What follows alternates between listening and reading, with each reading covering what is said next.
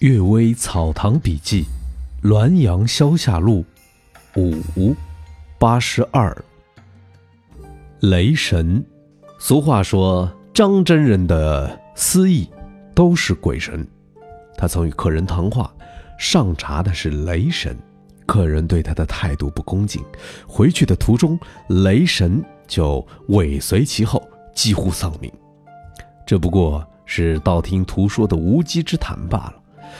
记得有一天，张真人和我共同陪祀，将入门时，他遗忘了朝珠，向我借。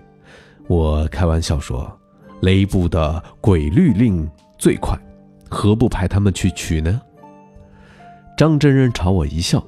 然而，我在福建做提督学政的时候，老仆人魏成每夜总是受那邪魅催扰。一天晚上，他趁着酒醉，怒斥说。我的主人一向与张天师友善，明天寄一封书信去，雷部立刻就到了。话一说完，从此也就寂静安宁了。这么看来，鬼狐也很熟悉民间对张真人的传闻了。木工治木妖，奴仆王延佐在夜里骑马从沧州回来，走到长家庄河，马忽然惊恐不前。黑暗中，看见一棵大树阻在面前。这条路上以前并没有大树。王延佐勒马从旁经过，这棵树却四面转着，在他面前绕来绕去。这么转了几刻钟，马渐渐疲倦，人也渐渐迷了路。过了一会儿，我所认识的姓国、姓韩的两个木工从东面走来，他们看见王延佐傻站着。觉得很奇怪，王延佐指点着大树说了原委。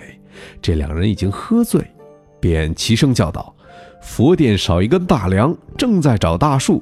今天幸亏找到这一棵，不能失去了。”两人手持巨斧奔过来，树忽然化成一阵旋风逃跑了。阴符经说：“制服敌人在于气势，木妖怕木匠，正如狐怪怕猎户。”在极为的压迫之下，以气势足以慑服对方，而不必以力制服对方。正直聪明之神。宁津苏子瑜说：丁某年夏天，张氏婆媳一起割麦，刚收拾拢来，有大的旋风从西方来，把麦子吹得四处飘散。媳妇恼怒，把镰刀掷去，只见风骨处。洒了几滴鲜血，滴在地上。两人正在一起寻找所散失的麦子，媳妇忽然靠在树上，昏昏的像酒醉一样，觉得自己的魂被人附住了，到了一个神寺。那神愤怒的呵斥说：“泼妇，竟敢伤我的小吏，快来接受鞭打！”媳妇性格向来刚强，抗议说。穷人家种几亩麦赖以活命，烈日之中，婆媳辛苦割麦，刚刚完毕，竟被怪风吹散，以为是作祟害人的鬼怪，所以用镰刀指他，没想到伤的是大王的使者，而且使者来往自有官路可走，为什么横着进过民田，糟蹋人家的麦子？如果我为了这个受鞭打，实在心所不甘呐。神低着头说：“他的言辞正直，可以遣送回去。”媳妇苏醒，而旋风又吹过，仍旧把他们的麦子卷在一起。说这件事的时候，吴桥王仁只说：“这个不知道是什么神，不屈意庇护他的私人，可以说他是正直的了。”先听伏法不实的诉说。先听福饭不实的诉说，使媳妇差一点受刑；说他聪明就未必了。